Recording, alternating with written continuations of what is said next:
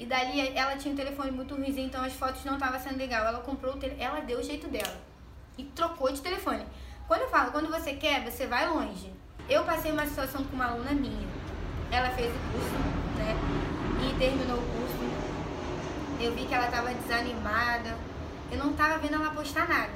Tipo assim, pegou o certificado e largou de mão. E eu chamei ela para ir no meu espaço para conversar com ela, conversei com ela e dei aquele esporrinho básico. E ela, nossa, Bárbara, eu precisava, muito obrigada, eu precisava desse incentivo. Ela começou a fazer tudo que eu tô falando aqui pra vocês.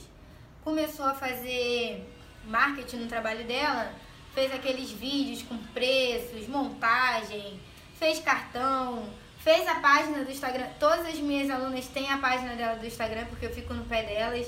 E Gente, em uma semana, eu juro, eu vou pedir até depois, eu vou gravar um depoimento dela aqui pra vocês verem. Em uma semana, ela trocou de telefone.